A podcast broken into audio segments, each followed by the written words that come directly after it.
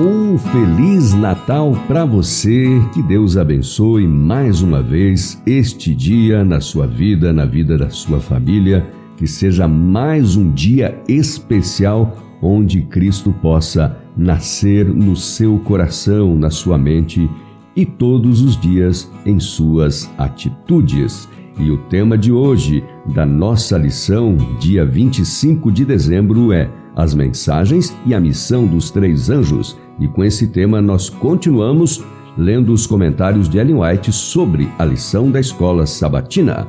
E o tema diz o seguinte: Vemos na palavra de Deus o grande plano da redenção humana, o meio elaborado para livrar a humanidade do poder de Satanás. Vemos Cristo, o capitão de nossa salvação, confrontar o príncipe das trevas em campo aberto e sozinho alcançar a vitória em nosso favor.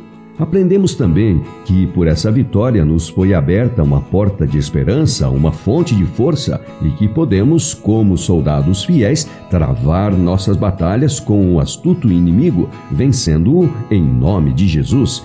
Cada pessoa terá que confrontar os poderes das trevas. Os jovens, assim como os idosos, serão atacados e todos devem compreender a natureza do grande conflito entre Cristo e Satanás reconhecendo que diz respeito a eles. Não basta ter um conhecimento intelectual da verdade, a palavra tem que entrar no coração, tem que causar impressão pelo poder do Espírito Santo. A vontade tem que se harmonizar com suas reivindicações. Não só o intelecto, mas também o coração e a consciência têm que contribuir na aceitação da verdade. A comissão dada aos discípulos também é dada a nós.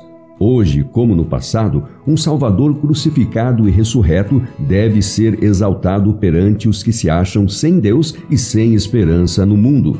O Senhor pede pastores, mestres e evangelistas. De porta a porta, tem seus servos que proclamar a mensagem da salvação. A toda nação, tribo, língua e povo, as novas da redenção por meio de Cristo devem ser levadas. A mensagem não deve ser pregada de maneira fraca e sem vida, mas com clareza, decisão e veemência. Centenas estão esperando a advertência para escapar do mal e salvar a vida. O mundo necessita de ver nos cristãos uma evidência do poder do cristianismo. Não somente em poucos lugares, mas em todo o mundo são necessárias mensagens de misericórdia. Cristo suportou a cruz por causa da alegria que lhe estava proposta. Morreu na cruz como sacrifício pelo mundo, e por meio desse sacrifício vem a maior bênção que Deus podia conceder: o dom do Espírito Santo. Essa bênção é para todos os que receberem a Cristo.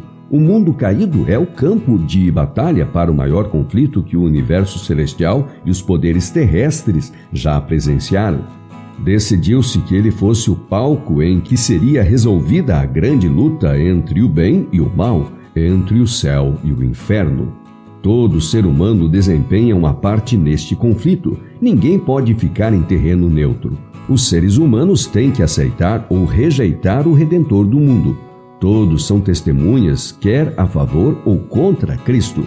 Cristo solicita que os que se colocam sob o seu estandarte se engajem no conflito junto com ele como soldados fiéis, para que possam herdar a coroa da vida.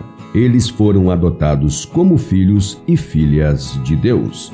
E assim encerramos o nosso estudo de hoje com citação da Meditação para Conhecê-lo de 1965, do dia 5 de julho, também do livro Obreiros Evangélicos, página 29 e, por último, da Meditação Exaltai-o de 1992, do dia 27 de agosto. E amanhã é terça-feira e nós vamos estudar o tema A Crise Final. Te espero amanhã.